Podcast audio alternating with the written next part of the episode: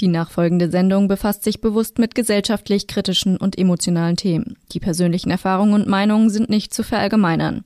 Just Gated setzt sich zum Ziel, Tabuthemen aufzubrechen und positiv auf die Ereignisse zu blicken, ohne sie dabei zu relativieren.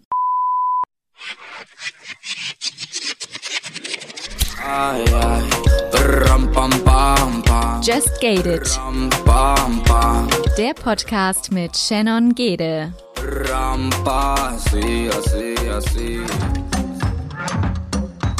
Und somit ein herzliches Willkommen zu einer neuen Folge von Just Gated. Diese Woche mit der lieben Charlie zusammen. Wir sprechen mit Charlie über ihren Schwangerschaftsabbruch in der 30. Schwangerschaftswoche. Dieser Spätabbruch musste geschehen, da ihr Sohn in der 24. Schwangerschaftswoche die Diagnose Hydrocephalus bekommen hat, was übersetzt so viel bedeutet wie Wasserkopf. Was genau diese Krankheit ist und wie so ein Spätabbruch in Deutschland durchgeführt werden kann und vor allen Dingen, wie Charlie das psychisch und physisch überlebt hat, das erfahrt ihr in dieser Folge. Und für diese Folge möchten wir eine allgemeine Triggerwarnung aussprechen. Du hast eine Geschichte, die dich bis heute ziemlich bewegt, ähm, durchmachen müssen. Du hast nämlich eine Abtreibung durchführen müssen. Kannst du uns und unseren HörerInnen mal erzählen, wie es dazu kam? Es kam dazu, dass in der meiner zweiten Schwangerschaft war das. Ich hatte damals schon eine anderthalbjährige Tochter. Unser Sohn in der 24. Schwangerschaftswoche ähm, durch unsere Frauenärztin ähm, als krank diagnostiziert wurde. Ähm, was heißt als krank? Ähm, sie hat festgestellt, dass unser Sohn ähm, im Gehirn viel zu viel Wasser hat. Man sieht ja auf diesen Ultraschallbildern immer dunkle Stellen für Wasser.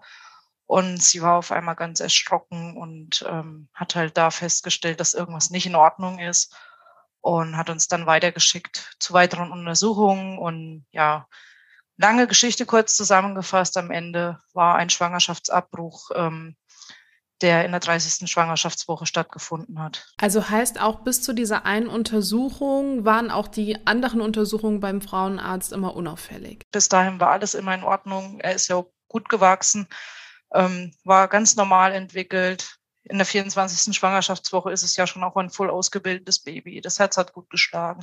Das war alles unauffällig. Und ich meine, heute würde ich sagen, hätte sie wahrscheinlich das viele Wasser im Kopf sehen müssen aber das wusste ich damals halt nicht. Ich meine, als Laie guckt man auch auf das Ultraschallbild und ähm, erkennt da quasi nichts. Wie war das denn dann aber auch für dich zu realisieren? Also ich meine, du, du warst ultraweit in der Schwangerschaft, das muss man ja einfach auch sagen.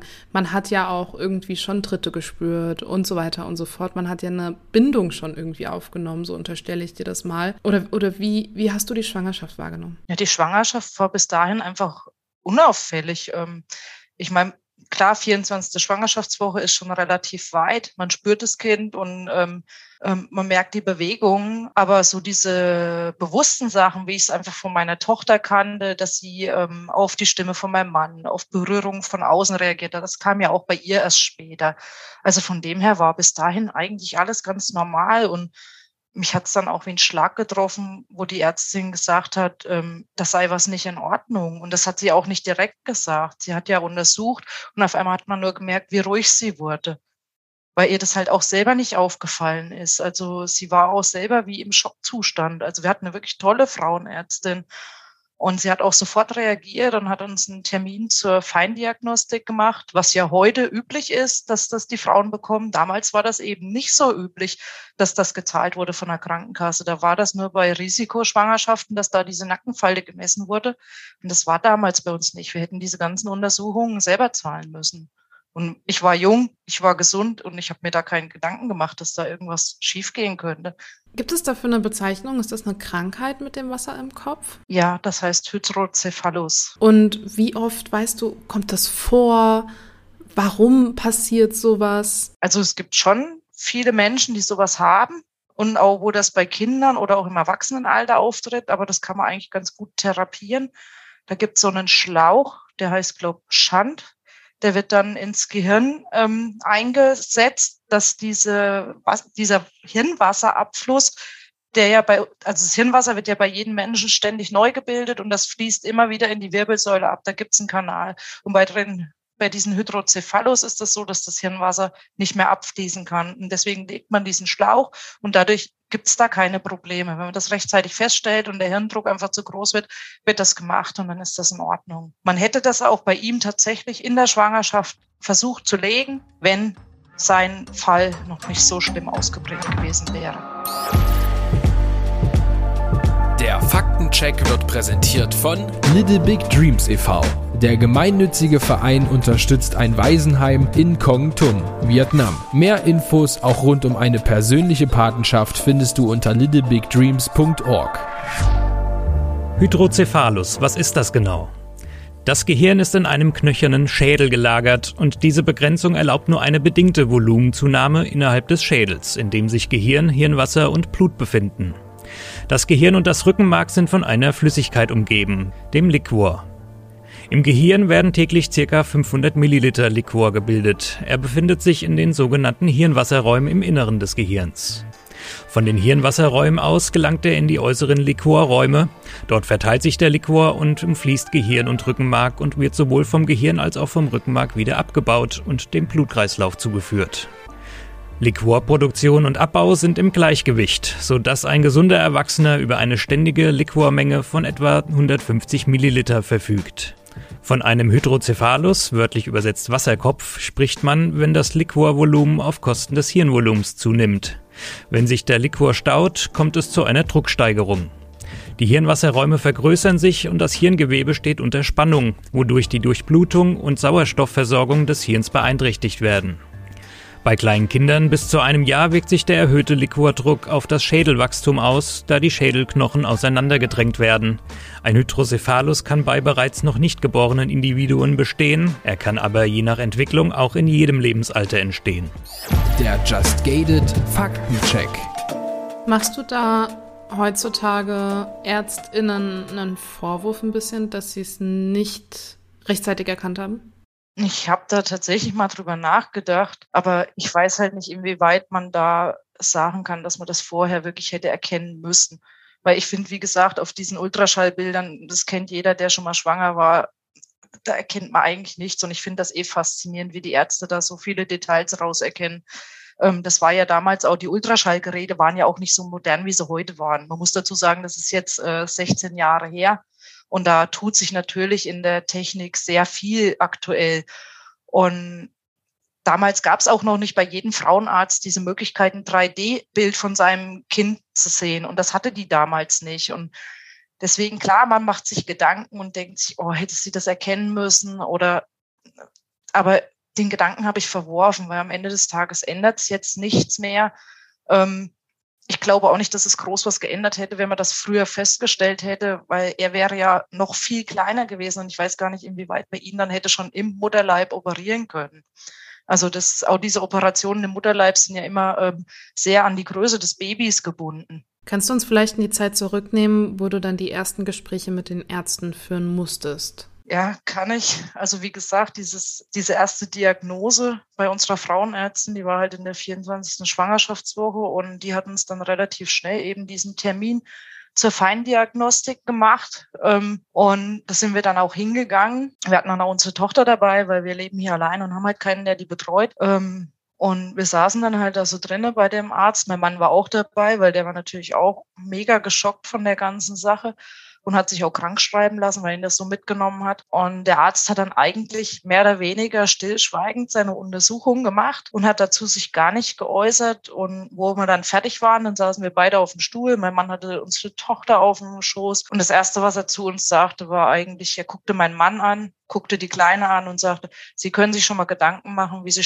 später mit ihrer Tochter alleine klarkommen. Hat mir quasi eigentlich so als erste Wortspende, die ich bei ihm verbracht habe, mir mein Todesurteil gegeben. Das war natürlich auch noch der Oberschock auf diesen Schock überhaupt, dass unser Kind so krank ist. Wie kannst du dir erklären, dass so eine Situation entsteht? Also aus, wie, wie ging das dann weiter? Wie hast du reagiert? Und Was hat das in dir ausgelöst? Ja, es war erstmal, wie gesagt, wie so eine Schockstarre. Ne? Man realisiert ja, dass er jetzt nicht nur unserem Sohn eigentlich das Todesurteil gegeben hat oder eine schlechte Prognose, sondern einfach mir auch. In dem Moment habe ich halt echt überlegt, warum eigentlich? Also, was heißt überlegt? Man fragt sich natürlich in dem Moment, warum, aber du kommst halt dazu kein Ergebnis. Und ja, man nimmt das halt auf und, und, und man schluckt das in dem Moment und, und kann das gar nicht realisieren. Also ich muss sagen, ich habe viele Dinge auch erst viele Jahre später mir bewusst gemacht und drüber nachgedacht, weil in dem Moment war das einfach so, okay, der Mann hat jetzt gesagt, ich sterbe auch. Es war, ja, ich, kann's, ich kann das auch heute noch nicht richtig in Worte fassen. Jetzt muss ich aber auch als Unwissende in diesem Gebiet fragen, warum er darauf geschlossen hat, dass, also er geht ja davon aus, dass das Kind abgetrieben werden muss und sagt dir aber auch gleichzeitig, dass du auch sterben bist. Warum? Im Nachhinein haben wir dann mitgekriegt, dass er den Fall von unserem Sohn als so extrem schwerwiegend eingeschätzt hat, dass er für sich einen Karrierekick gesehen hat. Dazu wissen jetzt natürlich du und die Hörer noch nicht, äh, was da für eine Geschichte dahinter steckt. Aber das kann ich heute aus meinem jetzigen Wissen sagen. Und deswegen hat der auch diesen Kommentar zuerst gelassen. Der wollte halt unseren Sohn wirklich untersuchen und wollte noch Tests an ihm machen während der ganzen Schwangerschaft, um zu sehen, wie sich das Kind noch entwickelt. Weil in der 24. Schwangerschaftswoche, musst du wissen, ist ja das Kind eigentlich vollständig entwickelt. Die Lungenreife bildet sich noch aus. Natürlich, das Kind wächst und gedeiht noch. Aber an sich ist das Gehirn und alle Organe sind ausgebildet. Und bei ihm war es halt so, durch diesen extremen Wasser, ähm, Wassermenge im Kopf hatte er kaum Gehirn. Und der wollte uns dann gerne noch zu einer Hirnwasserpunktion schicken, um zu gucken, ob sich dann in der Schwangerschaftswoche überhaupt noch was am Gehirn verändert. Wächst da noch Gehirn? Kann er da noch was retten? Und er hätte halt die Schwangerschaft tatsächlich bis zum Ende hinausgezogen. Der hat auch gleich in diesem ersten Termin zu uns gesagt, in Deutschland bekommen Sie dieses Kind ähm, nicht abgetrieben. Das war auch direkt so, in dem Moment haben wir halt überhaupt noch gar nicht über Abtreibung nachgedacht. Und das waren so diese ersten Worte, die der uns in diesen ganzen Untersuchungen gesagt hat. Ähm, in Deutschland kriegen sie das eh nicht mehr abgetrieben. Sie müssen es sowieso austragen und er wird sowieso kein Leben haben. Wenn er das überhaupt überlebt, dann wird er an Maschinen im Krankenhaus hängen. Und es war, also dieses erste Gespräch bei dem war die absolute Katastrophe. Der Mann war sowas von unempathisch und hat da einfach nur einen Karrierekick für sich gesehen. Und wir haben uns so abhängig von ihm gefühlt. Weil in Deutschland ist es ja so, dass einfach ein Spätabbruch auch einfach nach rechtlichen Standards ablaufen muss, die ähm, klinisch ähm, untermalt und wirklich festgemauert sein müssen, damit sowas gestattet ist. Und da sind wir halt von seiner Arztmeinung abhängig. Und dann sitzt du da und dann lässt du dir solche Worte gefallen. Der Faktencheck wird präsentiert von Little Big Dreams e.V. Der gemeinnützige Verein unterstützt ein Waisenheim in Kong Tum, Vietnam. Mehr Infos auch rund um eine persönliche Patenschaft findest du unter littlebigdreams.org. Wann werden Spätabbrüche durchgeführt und was hat es mit dem Werbeverbot für Schwangerschaftsabbrüche auf sich? Spätabbrüche werden meist dann durchgeführt, wenn spät in der Schwangerschaft eine Diagnose erfolgt, die bei der schwangeren Person zu der Entscheidung des Spätabbruchs führt, unter der Voraussetzung, dass eine Klinik sich dazu bereit erklärt. Denn ab der etwa 20. Woche nach Empfängnis steigt die Wahrscheinlichkeit, dass das Kind die eingeleitete Geburt überlebt und auch lebensfähig ist. In diesem Fall sind Ärztinnen ethisch und juristisch verpflichtet, das Kind am Leben zu erhalten. Mit dem Einverständnis der schwangeren Person kann deshalb vor der Geburt ein sogenannter Fetozid durchgeführt werden. Das heißt, dass in das Herz oder die Nabelschnurvene des Kindes eine Kaliumchloridlösung gespritzt wird, die zu einem sofortigen Herzstillstand und somit zum Tod des Kindes führt. Ärztinnen sind nicht verpflichtet, einen solchen Abbruch vorzunehmen. Auch Hebammen können ablehnen, daran mitzuwirken. In vielen Kliniken entscheidet ein Ethikrat, der aus ärztlichem Personal, Hebammen, Seelsorgerinnen und Psychologinnen besteht, gemeinsam über die Durchführung eines Spätabbruchs. In Berlin und Nordrhein-Westfalen zum Beispiel wurden in der Vergangenheit deutlich mehr Spätabtreibungen durchgeführt als etwa in Bayern oder Baden-Württemberg. Deutschlandweit ist die Zahl der Spätabbrüche in den letzten zehn Jahren um ein Drittel gestiegen. Sie hat sich bei etwa 650 pro Jahr eingependelt. Ein Schwangerschaftsabbruch ist in Deutschland gemäß Strafgesetzbuch grundsätzlich für alle Beteiligten strafbar. Es gelten aber folgende Ausnahmen. Beratung in einer anerkannten Beratungsstelle. Die schwangere Person, die den Eingriff verlangt, muss sich drei Tage vor diesem Termin in einer staatlich anerkannten Schwangerschaftskonfliktberatungsstelle beraten lassen. Straflos bleibt der Schwangerschaftsabbruch auch, wenn bestimmte rechtfertigende Indikationen vorliegen. Eine medizinische Indikation liegt vor, wenn für die schwangere Person Lebensgefahr oder die Gefahr einer schwerwiegenden Beeinträchtigung des körperlichen oder seelischen Gesundheitszustandes besteht. Eine kriminologische Indikation ist gegeben, wenn die Schwangerschaft auf einem Sexualdelikt, also zum Beispiel einer Vergewaltigung, beruht. Ärztinnen, die Schwangerschaftsabbrüche unter den genannten Voraussetzungen vornehmen, müssen bisher unter anderem mit strafrechtlicher Verfolgung rechnen, nämlich dann, wenn sie sachliche Informationen über den Ablauf und die Methoden des Schwangerschaftsabbruchs öffentlich, also etwa auf ihrer Homepage, bereitstellen. Sie dürfen auf diese Weise auch nicht bekannt geben, welche Methode des Schwangerschaftsabbruchs sie anbieten. Betroffenen wird hierdurch sowohl der ungehinderte Zugang zu sachgerechten fachlichen Informationen über den medizinischen Eingriff als auch das Auffinden einer geeigneten Ärztin erschwert. Das verletzt das Selbstbestimmungsrecht der betroffenen Person. Mit einem von der Regierung im Januar vorgelegten neuen Entwurf soll die Strafvorschrift der Werbung für den Schwangerschaftsabbruch im Strafgesetz aufgehoben werden, der Paragraph 219a. Der Just Gated Faktencheck.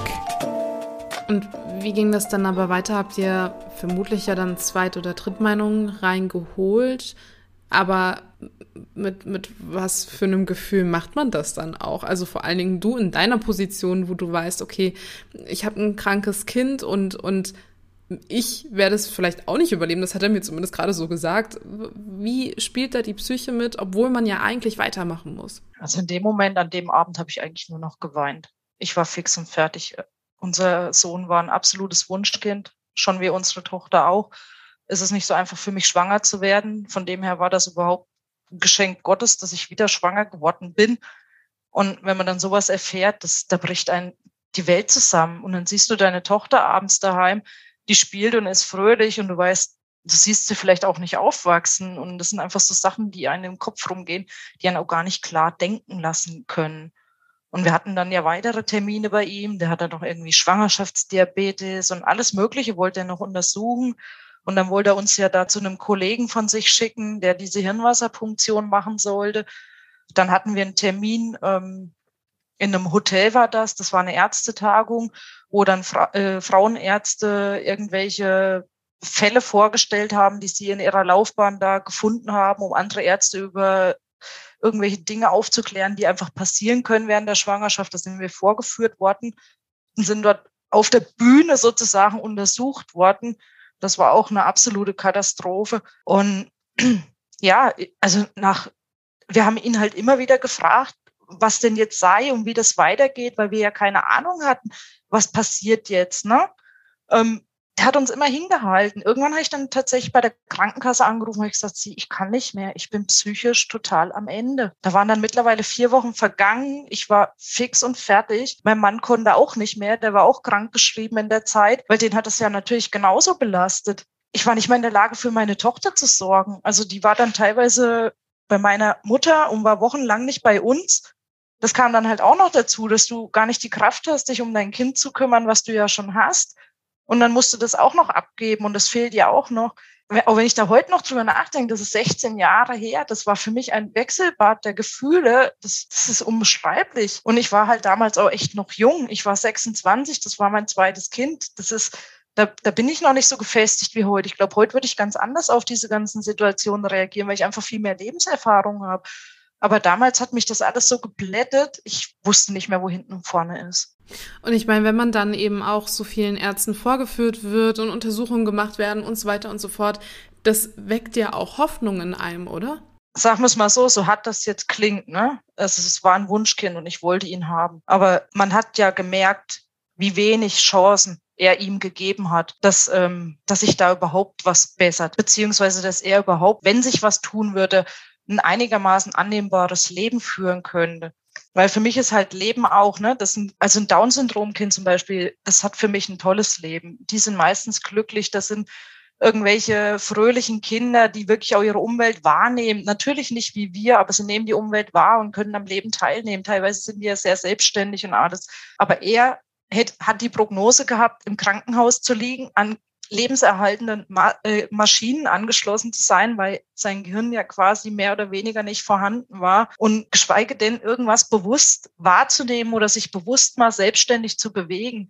da war die Prognose so dermaßen schlecht. Der hat uns keine Hoffnung gemacht, überhaupt nicht. Im Gegenteil, der hat noch der hat noch Angst geschürt. Der hat gemeint, ja, wenn ich ihn austrage, der Kopf wäre ja weitergewachsen. Die ganze Schwangerschaft bis zum Schluss hat er gemeint, ähm, ich müsste einen Kaiserschnitt, Längsschnitt machen lassen würde auf jeden Fall auch meine Gebärmutter dabei verlieren. Das heißt auch, ja, genau, das ist, ähm, wenn du dann weißt, das ist ein Wunschkind, du wolltest immer zwei Kinder und hast dann die Prognose noch vor dir, dass du vielleicht danach nie wieder ein Kind kriegen wirst, ist auch einfach noch eine belastende Situation obendrauf. Wie hast du das überlebt. Und damit meine ich nicht nur körperlich, sondern auch psychisch. Da gab es nur einen Grund und der hieß Selina, unsere Tochter. Das war für mich so das, was mich immer am Leben gehalten hat. Klar, mein Mann auch, der war meine große Stütze, der war die ganze Zeit da. Aber der hatte natürlich auch noch die Belastung, dass er womöglich mich noch verliert. Ne? Das ist, er hat auch gesagt, er weiß nicht, wie er das geschafft hat, diese Belastung zu ertragen. Er war einfach in dem Moment stark für mich, weil ich ihn gebraucht habe. Aber im Endeffekt ich wollte meine Tochter aufwachsen sehen. Und irgendwie funktioniert man halt. Ich weiß es auch nicht, wie das funktioniert hat, aber irgendwie habe ich funktioniert. Klar gab es Phasen, wo ich auch oben hier bei unserem Feld stand und überlegt habe, ich springe jetzt einfach. Aber das, das machst du nicht, wenn du eigentlich ein lebensfroher Mensch bist. Wie hat denn dein Umfeld darauf reagiert? Oh, das war auch sehr gespalten. Ähm, wo dann halt feststand oder wo wir für uns eigentlich gedacht haben, es gibt nur noch diese eine Möglichkeit des Schwangerschaftsabbruchs, was einfach aber auch ein schrecklicher Gedanke ist bei deinem Wunschkind. Ähm, und wo du dir auch selber Vorwürfe machst, dass du überhaupt solche Gedanken hegst, wo du aber auch weißt, das ist eigentlich für dein Kind die einzig praktikable Lösung, weil ein Leben, ein lebenswertes Leben hätte er nie gehabt. Ähm, Gab es dann tatsächlich Leute, die einen dann für diese Entscheidung noch Vorwürfe gemacht haben, wie könnt ihr nur und ähm, wenn Gott das gewollt hätte, dass das Kind stirbt, dann wäre es schon vor der ähm, zwölften ähm, Schwangerschaftswoche abgegangen und solche Sprüche oder Freunde, die halt allgemein mit der Situation überfordert waren. Wie gesagt, wir waren sehr jung. Ähm, in unserem Umfeld haben viele noch gar nicht drüber nachgedacht, überhaupt Kinder zu bekommen.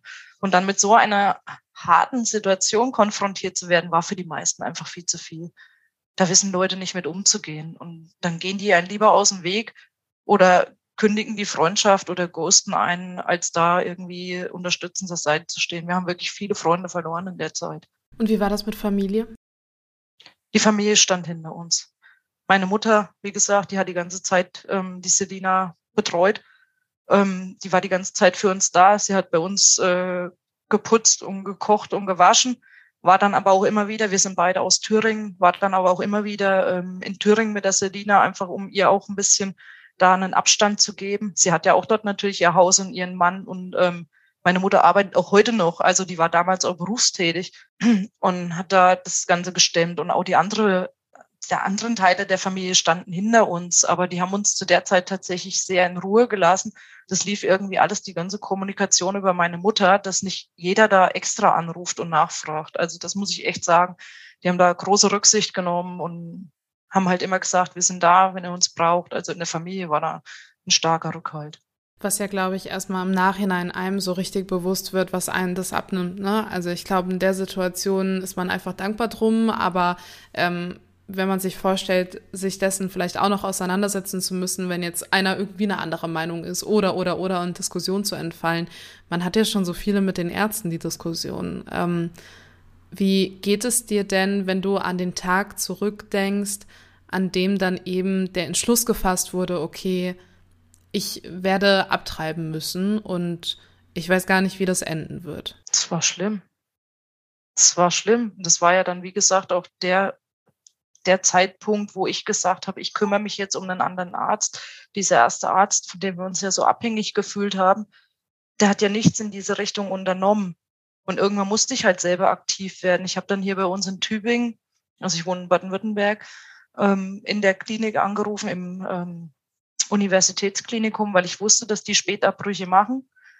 Die Dame, die da am Telefon war, hat dann zu mir gesagt, ja, wir machen aber nur Herzfehler habe ich mir auch gedacht, so, warum nur Herzfehler? Es gibt auch andere Krankheiten, wo Kinder wirklich keine Zukunft mit haben, sag ich mal.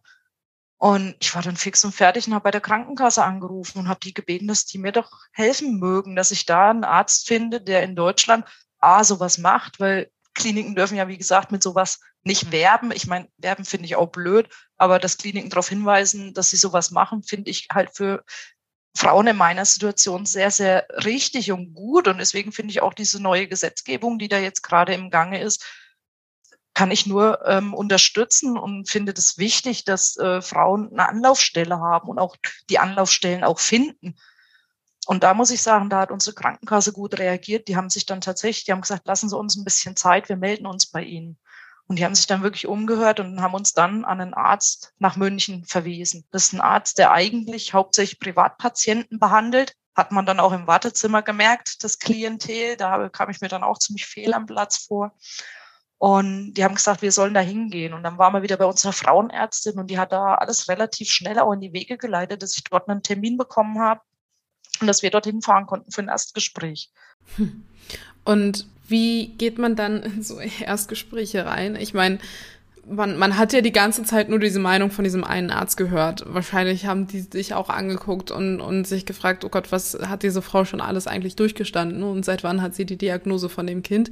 Wie wurdest du da aufgefangen? Wie haben die, ja, wie haben die auch auf deine Psyche vielleicht auch geachtet? Die erste Ärztin, bei der wir das Gespräch hatten, das war tatsächlich nur eine Kollegin von dem ähm, Arzt, der uns dann nachher behandelt hat. Ähm, die war schon auch ziemlich forsch uns gegenüber. Ich hatte ja dann schon die ganzen Untersuchungsergebnisse dabei, die ich bis dahin gesammelt hatte. Ich meine, das waren ja jetzt schon ein paar Wochen vergangen. Und wir haben dann, wir sind auch hingegangen, haben direkt gesagt, ähm, unser Sohn ist schwer krank, wir müssen jetzt hier eine Lösung finden. Und dann hat die gemeint, ja, wie kommen Sie da drauf, dass wir das machen? Und war auch so abweisend und so. Und dann hat sie sich die Sachen angeguckt und dann ist ihr wahrscheinlich die Tragweite der Erkrankung von unserem Sohn bewusst geworden und hat gemeint, ja, sie geht dann mal mit dem Arzt sprechen und wir sollten noch mal im Wartezimmer Platz nehmen. Und der Termin war relativ morgens. Ich glaube, das war direkt um acht. Und dann kam sie irgendwann raus und hat gemeint, ähm, ja, der Herr Dr. Schramm nimmt sie heute Nachmittag, nachdem die Praxis geschlossen hat, äh, dran, weil sie ja extra hierher gefahren sind. München sind von uns auch zwei Stunden Fahrt. Und dann haben wir abends um 19 Uhr einen Termin gehabt bei dem. Ja, und dann waren wir dort morgens um acht. Ne? Dann verbringst du dann den ganzen Tag in München und weißt nicht, was da abends rauskommt, wenn die morgens auch schon wieder so barsch zu einem war. Ich meine, wir hatten ja die schlechte Erfahrung. Ne? Dann gehst du erstmal von dem Negativen aus. Weil es ist, man kommt sich halt auch irgendwie direkt verurteilt vor. So, so kam das von ihr halt rüber. So, ja, sie wollen das jetzt. Nee, eigentlich will ich das nicht. Eigentlich will ich gar nicht hier sitzen. Ich will, dass mein Kind gesund ist. Und da muss ich sagen, abends der Arzt, der war wirklich sehr einfühlsam. Der war wirklich top und da muss ich auch sagen, die Betreuung, die wir von dem erhalten haben, da bin ich heute sehr dankbar dafür. Wie hat dir das Gefühl gegeben, dass du in der Sache lebend rauskommst oder hattest du da diese Gewissheit noch gar nicht? Nee, die hatte ich in dem Moment tatsächlich noch nicht. Also er hat sich ja dann alles angeguckt, die Unterlagen hat er sich vorher schon angeguckt und hat dann halt Ultraschall gemacht und halt ganz normalen Schwangerschaftsuntersuchungen, die man halt so macht. Und war da zwar auch ziemlich ruhig bei der Untersuchung an sich, aber dann, wo die Untersuchung rum war, hat er direkt gesagt, gute Frau, ähm, ich weiß, was Sie hier durchmachen. Es ist eine ganz schlimme Situation für Sie. Ähm, ich leite für Sie alles in die Wege. Ich, wir müssen ähm, alle möglichen Untersuchungen machen lassen, um das deutsche äh, Rechtssystem in diesem Punkt quasi zu erfüllen. Da standen irgendwelche Untersuchungen vom Kinderarzt an und MRT-Untersuchungen vom Kind und alle Untersuchungen halt, die ebenso gemacht werden müssen, um das rechtlich abzusichern, die lege ich Ihnen auf einen Tag. Ich plane das alles für Sie durch, dass Sie noch einmal nach München kommen müssen für die Untersuchung und dass wir jetzt schnell hier eine Lösung finden, weil man muss dazu sagen, ich war damals schon in der 28. Schwangerschaftswoche also fast 29. dann schon. Und er hat gewusst, ähm, dass das jetzt zügig gehen muss, weil er hat natürlich auch das Problem gesehen, dass wenn unser Sohn immer größer wird, dass ich dann halt im Zweifel meine Gebärmutter mit verliere. Also das wäre auf jeden Fall Fakt gewesen. Von Tod hat er nichts gesagt und also von meinem Tod und ähm, hat er auch nicht angesprochen, aber das habe ich in dem Moment auch gar nicht nachgefragt. Klar habe ich mit dem Gedanken trotzdem weitergelebt, aber ähm, in dem Moment war das nicht so präsent für mich. Wie war denn dann der Tag für dich? Ich meine, du hattest dann die ganzen Aufklärungen, du wusstest dann so grob in etwa, wo die Reise gegebenenfalls hingehen könnte. Wie war dann für dich der Tag? Du kriegst den Anruf, die haben einen Plan, so ist der Fahrplan und so machen wir das jetzt hier. War das für dich so ein Tag von wegen, okay, jetzt steht da ein Datum und ich weiß ganz genau, an dem Tag stirbt für mich quasi mein Kind? Oder war es für dich ein Tag, weil ich glaube auch, dass, und so wie du das erzählst, es ist ja psychisch eine enorme Belastung gewesen, dass es für dich, und nicht im Hinblick, dass du dein Kind verlierst, um Gottes Willen, das wünscht man sich ja nicht, aber dass es für dich vielleicht auch ein Stück weit ein Lichtblick war, dass du wusstest, okay, jetzt weiß ich, was los ist, weil vorher war ja nur Ungewissheit. Ja, tatsächlich war es dann wirklich gut zu wissen, was los ist und man auch wirklich mal die Tragweite schwarz auf weiß von verschiedenen Stellen und verschiedenen Ärzten gehört hat. Also da hat ja auch der Kinderarzt sich dazu geäußert und ähm, von dem MRT und von allen Untersuchungen hieß es eigentlich nur, unser Sohn sei so nicht lebensfähig. Nicht mal, wie es der erste Arzt gesagt hat, an Maschinen. Er wird geboren und wird sterben. Das war dann für mich der Punkt, wo ich gesagt habe, ja, die Entscheidung ist definitiv die richtige. Also so richtig, wie sie in dem falschen Moment, ich weiß nicht, kann das, kann dafür keine Worte finden. So eine Entscheidung ist eigentlich nie richtig. Aber in dem Moment ist es die einzig sinnvolle Entscheidung, die man treffen kann. So wie wir uns halt auch manchmal wünschen, wenn Leute irgendwie schwer erkrankt sind, dass man die erlösen kann, ist es in dem Moment für ihn ja auch eine Erlösung. Magst du uns an den Tag der Abtreibung mal mitnehmen? Ja, ich würde sogar noch tatsächlich einen Tag vorher ansetzen am Abend, weil im Endeffekt habe ich bis dato sechs Wochen mit meinem Todesurteil auch gelebt. Ähm, habe mich auch damit abgefunden, dass es eventuell so sein wird und ich das Krankenhaus nicht mehr verlassen werde, weil da habe ich tatsächlich mit diesem letzten Arzt gar nicht drüber gesprochen, über das Thema. Ähm, ich wollte, dass meine Tochter irgendwann noch was von mir bekommt und habe mich abends hingesetzt und habe meiner Tochter einen Abschiedsbrief geschrieben bin mit meinem Mann nochmal spazieren gegangen und habe gesagt, dass er bitte den Abschiedsbrief ihr zu ihrem 13. Geburtstag geben soll, weil ich mir dann gedacht habe, dann ist sie vielleicht in einem Alter, wo sie das ansatzweise verstehen könnte, was damals vorgefallen ist und warum ihre Mama nicht mehr da ist.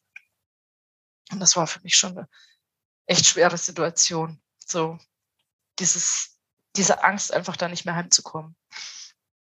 Ja, und dann habe ich sie halt abends verabschiedet, habe sie ins Bett gebracht und meine Mutter war halt da. Das war mir auch wichtig, dass Selina an diesem letzten Abend bei uns ist.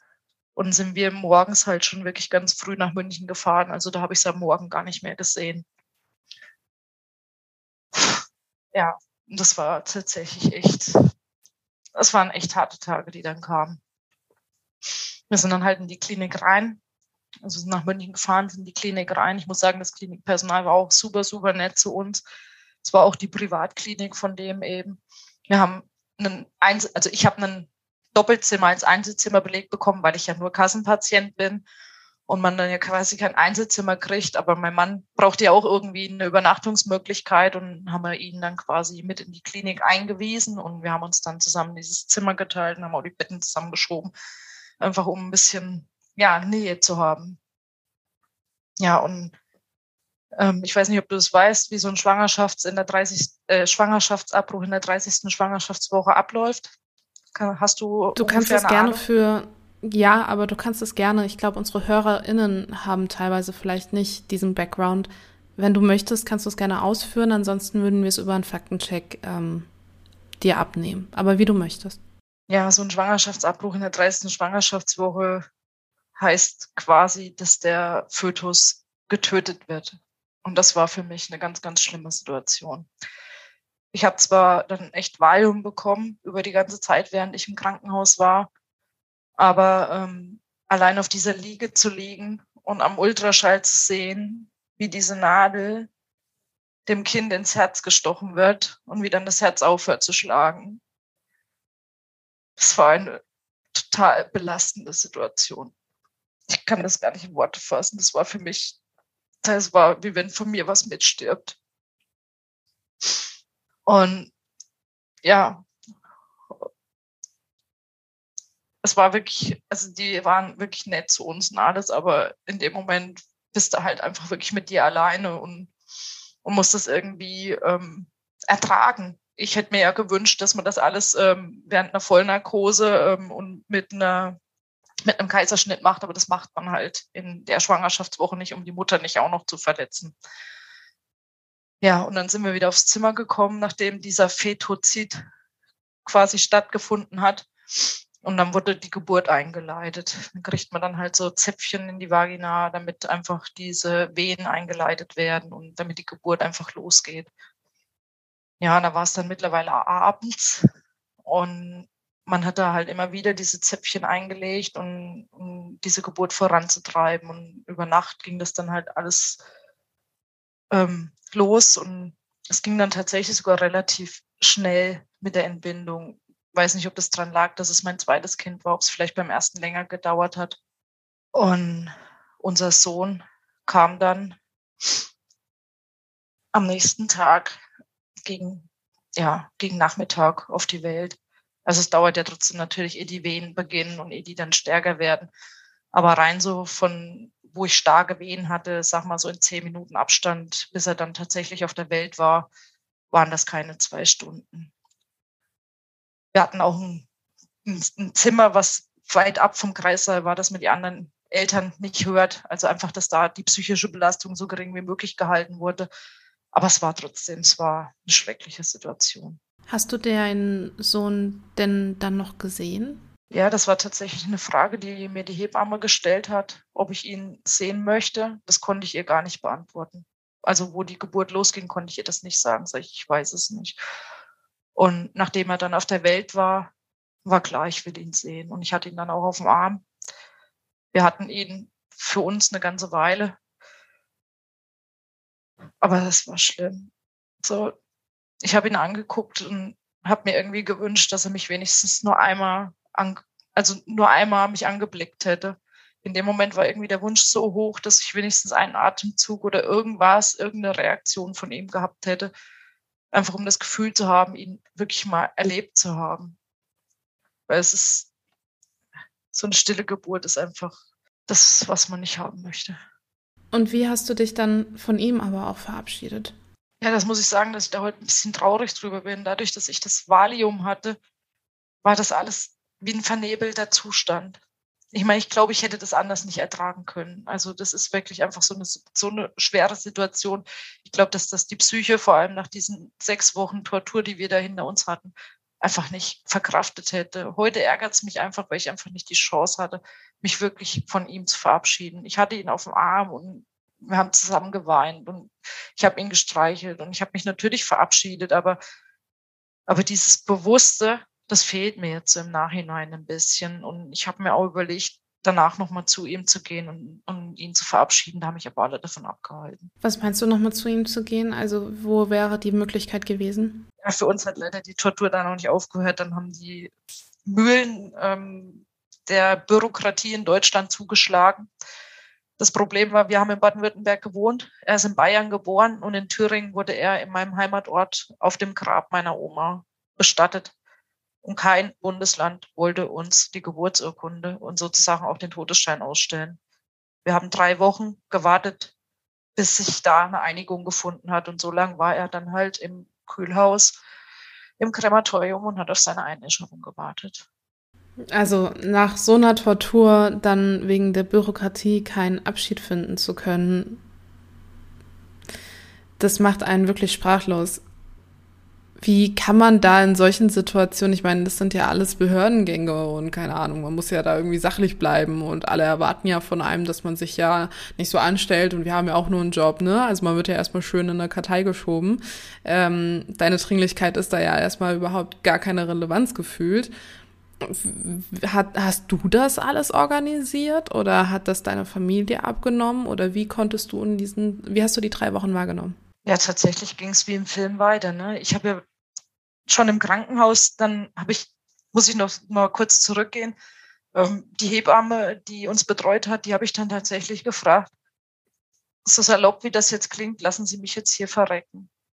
Und die guckt mich an, total entsetzt, wie kommen Sie auf die Idee?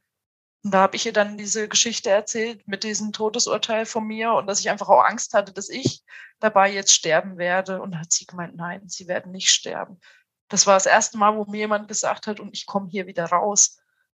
Also ich musste ja dann danach auch noch in OP, weil wenn man ein Kind ähm, in der Schwangerschaftswoche verliert oder abtreiben lässt, wie auch immer, ähm, kann das sein, dass von der Plazenta Reste zurückbleiben und dann muss man halt noch eine Ausschabung nachher machen.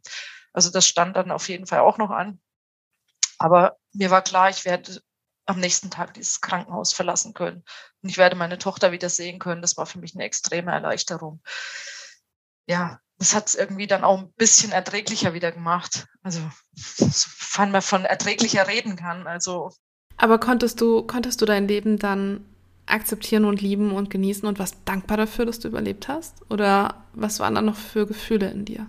Das war in dem Moment tatsächlich noch gar nicht so, weil da einfach ja noch diese, die Geburt und alles voranstand und einfach dann auch das Heimkommen, um wieder einfach Mutter zu sein.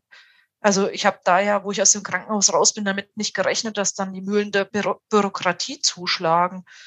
Hm, ich war einfach nur froh, meine Tochter in die Arme schließen zu können. Ich, ich bin ihr heulend in die Arme gefallen und war einfach froh, wieder zu Hause zu sein. Um dann feststellen zu müssen, hey, das ist noch nicht vorbei. Wie gesagt, München, die ja auch tatsächlich dann dazu für zuständig sind. Ich meine, da, wo Kinder geboren werden, müssen Geburtsurkunden ausgestellt werden. Aber in der Situation, ich war psychisch so durch, da war für mich klar Denken eigentlich gar nicht mehr drinne äh, nach diesen sechs Wochen war ich, ich war am Boden. Ich konnte es nicht mehr. Aber im Endeffekt musste ich es ja trotzdem auch irgendwie hinkriegen. Das Bestattungsinstitut hat halt nachgefragt, wie es jetzt wird und um wie mir jetzt weiter vorgeht. Ähm, unser Bürgermeister hier konnte mir auch gar nicht sagen, wie, wie und was. Er hat gesagt, ja, nee, er ist nur dafür nicht zuständig. Und da waren, glaube ich, irgendwie anderthalb Wochen rum. Dann stand ich wirklich heulend vor unserem Bürgermeister. Ich gesagt, Sie bitte, ich habe jetzt so viele Wochen so eine Tortur hinter mir. Bitte, bitte, bitte klären Sie das jetzt für mich. Ich kann nicht mehr. Ich war fertig. Ich, ich war auch innerhalb von kürzester Zeit hatte ich mein Gewicht wieder.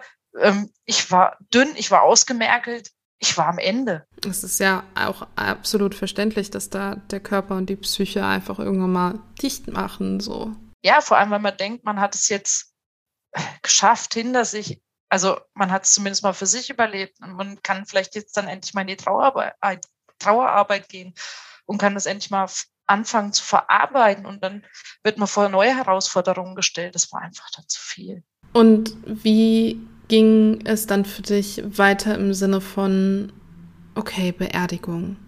Dann das so ein bisschen, naja, das ist ja auch, das, also das ist ja für niemanden schön, egal wer wann wo geht. Beerdigungen sind ja das nächste, was auf die Psyche schlägt. Konntest du dich da irgendwie bewusst auch drauf einlassen und, und da ein bisschen auch nicht abschließen. Verstehe das nicht falsch, weil ich glaube, abschließen tut man so schnell damit nicht. Aber ne, so, so für dich irgendwie sagen, okay, jetzt fangen wir an, das zu verarbeiten oder war das da noch nicht der Zeitpunkt? Nee, ich muss sagen, ich habe das zu der Zeit noch gar nicht realisiert klar, es war dann der nächste Step, die Beerdigung zu organisieren, was auch nur im sehr kleinen Rahmen stattgefunden hat, weil außer unserer Familie, klar, alle haben einen Schwangerschaftsbauch gesehen. Am Ende war das, war der Bauch halt weg. Die haben alle gefragt, die Leute, aber das machst du ja dann nicht im großen Stil. Also es war dann tatsächlich eine Urnenbeisetzung am Grab direkt. Ich habe auch nie den Sarg von, von ihm gesehen, weil das Bestattungsunternehmen äh, ihn in München abgeholt hat. Und eine Trauerfeier an sich hatten wir ja auch nicht, weil bei einer Trauerfeier, ja, hat man ja so dieses Leben von der Person und das gab es ja in dem Sinn nicht. Und deswegen gab es halt nur diese Urnenbeisetzung und aber auch das war mega hart mit äh, den ganzen Familienangehörigen drumherum. Für die hatten ja alle keinen Bezug zu dem Kind. Die haben ihn ja nie kennengelernt. Sie haben ja nur mich schwanger gesehen und auf einmal steht man vor einem Grab und muss ein Kind beerdigen. Das ist ja in Deutschland so, dass man irgendwie Kinder ab 500 Gramm muss man beerdigen. Da habe ich mich auch zu der Zeit, wo ich noch schwanger war, habe ich auch gedacht, so, hä, beerdigen und ist doch ein Abbruch. Klar, jetzt im Nachhinein, logisch, klar muss man das Kind beerdigen, aber in dem Moment war das einfach auch so, ja, warum jetzt? Hm? Ja, es hört sich jetzt vielleicht für alle Zuhörer hier an, so, ja, wie naiv ist die? Aber in dem Moment war, wie gesagt, sechs Wochen war nicht klar denken angesagt. Und dann stand man da halt so und man hatte ihn beerdigt und dann irgendwann wacht man auf aus diesem Martyrium und weiß, ja, das ist jetzt tatsächlich passiert. Jetzt muss es ohne ihn weitergehen. Und dann fängt man halt an und versucht wieder sein normales Leben zu leben. Ich meine, meine Mutter hat dann unsere Tochter wieder an uns gegeben. Mein Mann ist dann auch wieder arbeiten gegangen, der war sechs Wochen zu Hause. Das hat seine Firma mitgemacht. Also er war nicht die ganzen sechs Wochen krankgeschrieben, die haben ihn wirklich freigestellt von der Arbeit. Und dann sitzt du in Baden-Württemberg, hast weit und breit keine Verwandtschaft. Deine Freunde, die du hattest, sind mehr oder weniger alle aus deinem Leben verschwunden und dann musst du wieder funktionieren. Selina war zu der Zeit ein und drei Viertel.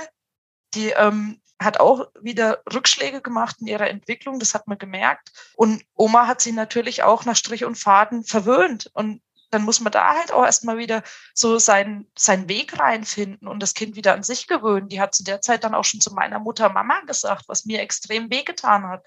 Aber klar, das Kind war sechs Wochen durchgehend bei der Oma. Die sagt dann Mama. Die Kinder, die nehmen das ganz, ganz schnell dann als Mama an.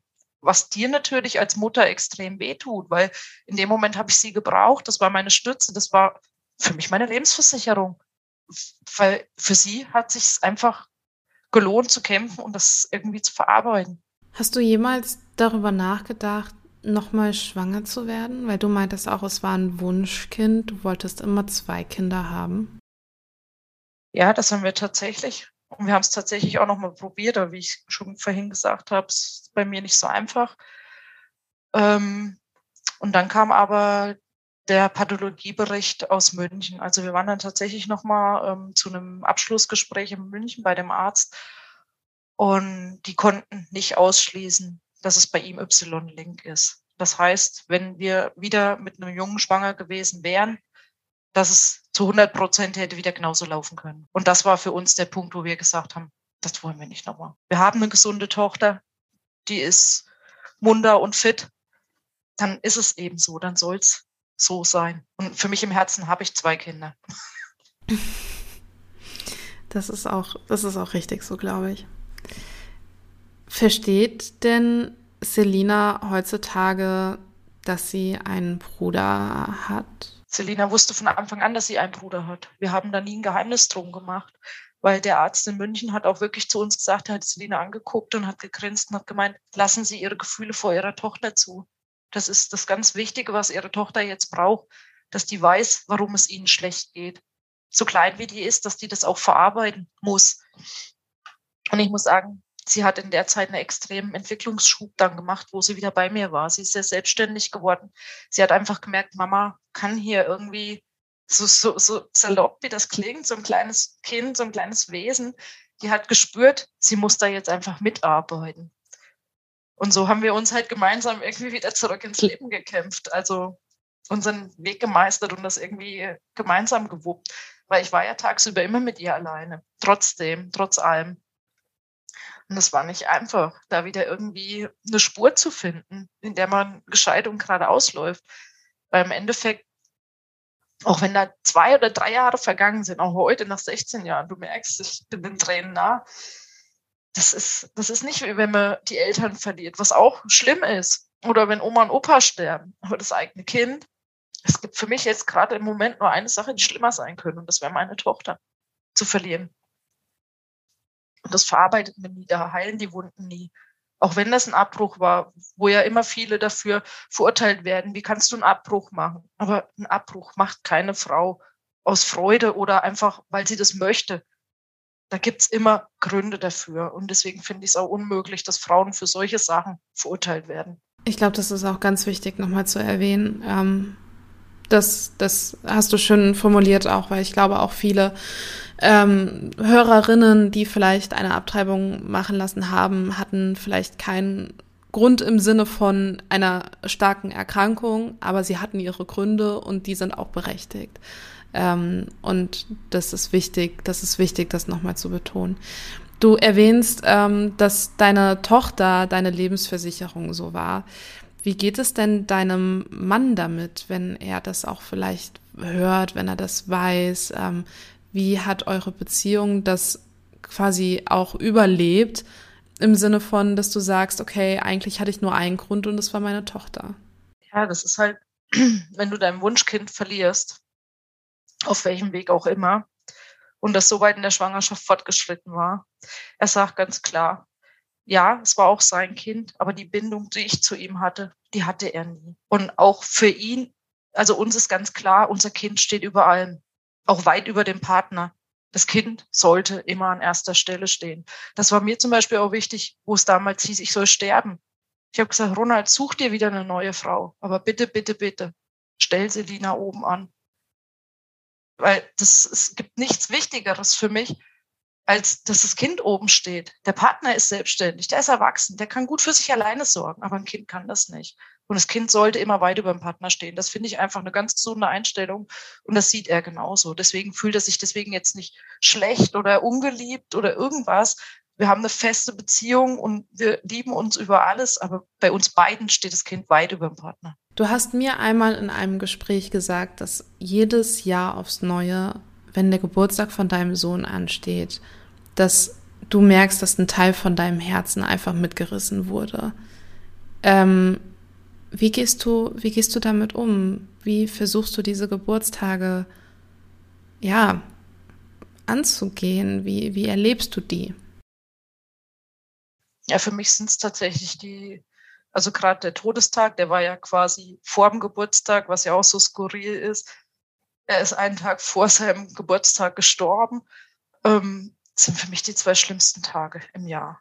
Und das ist auch, das, da, da, da merkt man schon, so im Februar kam ja damals die Diagnose, wenn dann, im, wenn Februar ist, ist für mich immer so, wo dann so das Tief langsam ab, anfängt, so diese Talfahrt. Und die steigert sich dann halt hoch bis zum Anfang äh, April, 3. und 4. April, bis halt diese zwei Tage anstehen. Und wenn die nicht auf einem Wochenende fallen, mache ich auch immer Urlaub an den beiden Tagen. Und was so ein Ritual ein bisschen bei uns geworden ist, ähm, dass ich mit meinem Mann oder auch damals noch mit meiner Tochter, dazu muss man sagen, die ist im Internat, deswegen ist sie nicht immer zu Hause, ähm, dass wir in die Berge fahren und tatsächlich, ich bin so eine Bergsteiger-Tante, Bergziege nennen mich gerne viele, ähm, dann wirklich auf irgendeinem Berg hochlaufen und ich dort so ein bisschen das Gefühl habe, ihm näher sein zu können.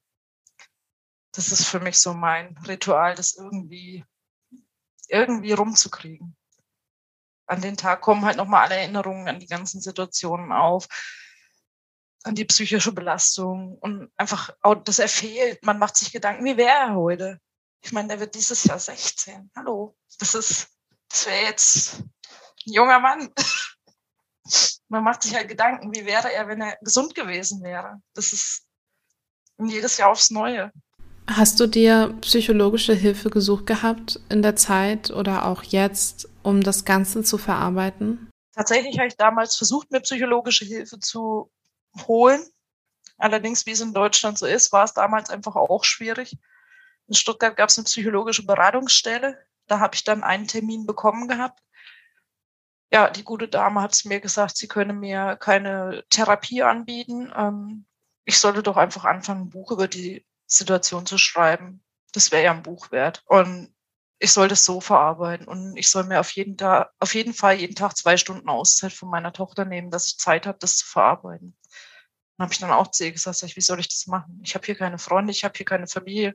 Ich, kann meine Tochter nicht zwei Stunden irgendwo einsperren in ein Zimmer, um mir Zeit für mich zu nehmen. Das funktioniert nicht. Und dementsprechend war dann für mich, da war dann für mich auch der Punkt, wo ich gesagt habe, okay, also wenn du dich dann noch mit solchen Antworten auseinandersetzen musst, dann muss ich es irgendwie alleine schaffen. Und ich habe auch tatsächlich mir damals keine Hilfe geholt.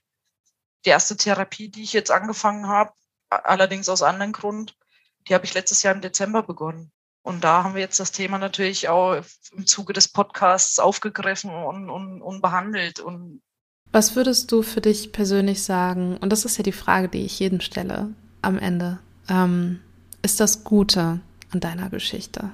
Wenn man da irgendwas Gutes überhaupt dran finden kann, ähm, dann ist es, glaube ich, meine Entwicklung, die ich dadurch gemacht habe. Ähm, Entwicklung an mir selbst, also einfach, wie stark man äh, wird, wenn man solche schweren Zeiten einfach durchlebt hat, ähm, wie wir als Familie zusammengewachsen sind, wie ich auf meine Tochter zugehe, weil ich glaube, da hat sich viel geändert, weil man einfach A, das Leben zu schätzen weiß und B, auch ähm, ganz anders mit der Zeit, die einem gegeben wird, umgeht.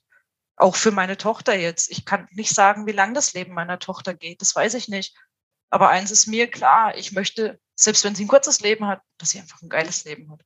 Und das versuche ich ihr halt zu geben. Ja, das mache ich ganz bewusst und da sind wir auch echt sehr locker, was das angeht. Und wir haben ein sehr, sehr gutes äh, Verhältnis zu unserer Tochter. Also auch ihre Freunde sagen, ja, habt so ein freundschaftliches Verhältnis zueinander. Das ist mir einfach wichtig, ihr auch auf Augenhöhe zu begegnen und auch allgemein Kindern auf Augenhöhe zu begegnen, was viele Erwachsene nicht tun. Ich glaube, das ist so was Gutes, was ich aus der Situation mitgenommen habe. Menschen zu schätzen, wie sie sind und anzunehmen, wie sie sind und einfach auch schwere Schicksale zu hören und da zu sein und nicht wegzurennen, was bei uns passiert ist. Und wenn ich selber damit nicht umgehen kann, dann sagen, du, ich weiß gerade nicht, was dazu sagen soll, aber ähm, ich möchte für dich da sein. Sag mir, wenn du was brauchst. Ich bin da. Also einfach der Umgang mit den Menschen hat sich, glaube ich, sehr, sehr gewandelt dadurch. Danke, Charlie, für dein Vertrauen. Danke, dass ich dabei sein durfte und mal ein bisschen Hintergründe zu solch schwierigen Themen aufklären konnte, weil ich finde, solche Sachen werden viel zu wenig thematisiert. Und wie gesagt, ich möchte nicht mehr, dass Frauen für sowas vorverurteilt werden. Ja, es war, es war echt eine echt, echt, echt harte Situation. Und ich weiß auch heute nicht, wie ich das wirklich, oder wie wir das auch mit unserer Beziehung, es hat uns auf jeden Fall sehr zusammengeschweißt. Aber es war wirklich eine harte Situation. Und auch immer, wenn ich das Revue passieren lasse, gerade bei dem Fotoshooting zum Beispiel, ich breche halt auch in Tränen aus, auch heute noch. Das ist nicht, ich weiß nicht, wie ich es gerade vorhin gesagt habe, wenn andere Leute sterben, irgendwann kann man da ähm, sagen, ja, die Person hatte trotzdem ein tolles Leben oder, oder bricht dann eben nicht mehr in Tränen aus, aber das ist beim eigenen Kind nicht. Man verliert da halt einfach ein Stück von seinem Herz mit und das ist, das schmerzt immer und das halt auch nicht. Das kann mir keiner erzählen. Auch wenn es ein Abbruch war. Für mich war, war es im Herzen keiner. Das war unsere Folge mit der lieben Charlie zusammen. Am Mittwoch, wenn ihr die Folge denn tagesaktuell hören solltet, werden wir mit Charlie bei uns auf Instagram live gehen. Ansonsten ist der Livestream natürlich für alle anderen abgespeichert und in unserem Feed zu finden. Wir werden außerdem die Woche über über Spätabtreibung und Hydrocephalus aufklären. Also abonniert uns gerne, um da auch nichts zu verpassen. Ansonsten freue ich mich schon, euch nächste Woche mit dem nächsten Thema begrüßen zu dürfen. Und zwar sprechen wir mit Ole darüber, dass er seinen Vater an der Alkoholsucht verloren hat. Ich wünsche euch eine schöne Woche, einen schönen Tag, ein schönes Wochenende, einen schönen Abend, egal wann ihr die Folge gehört habt. Und freue mich, wenn ihr das nächste Mal auch wieder einschaltet. Du kennst jemanden, dessen Geschichte zum Podcast passt oder möchtest selbst ein Teil von Just Gated werden? Dann schicke deine Anfrage an gaede.management at gmail.com. Das war Just Gated. Check die neueste Folge auch jeden Montagabend bei Yuka Radio. Alle Infos checkst du online. yukaradio.de. Yuka. Music for you. Yuka. Radio.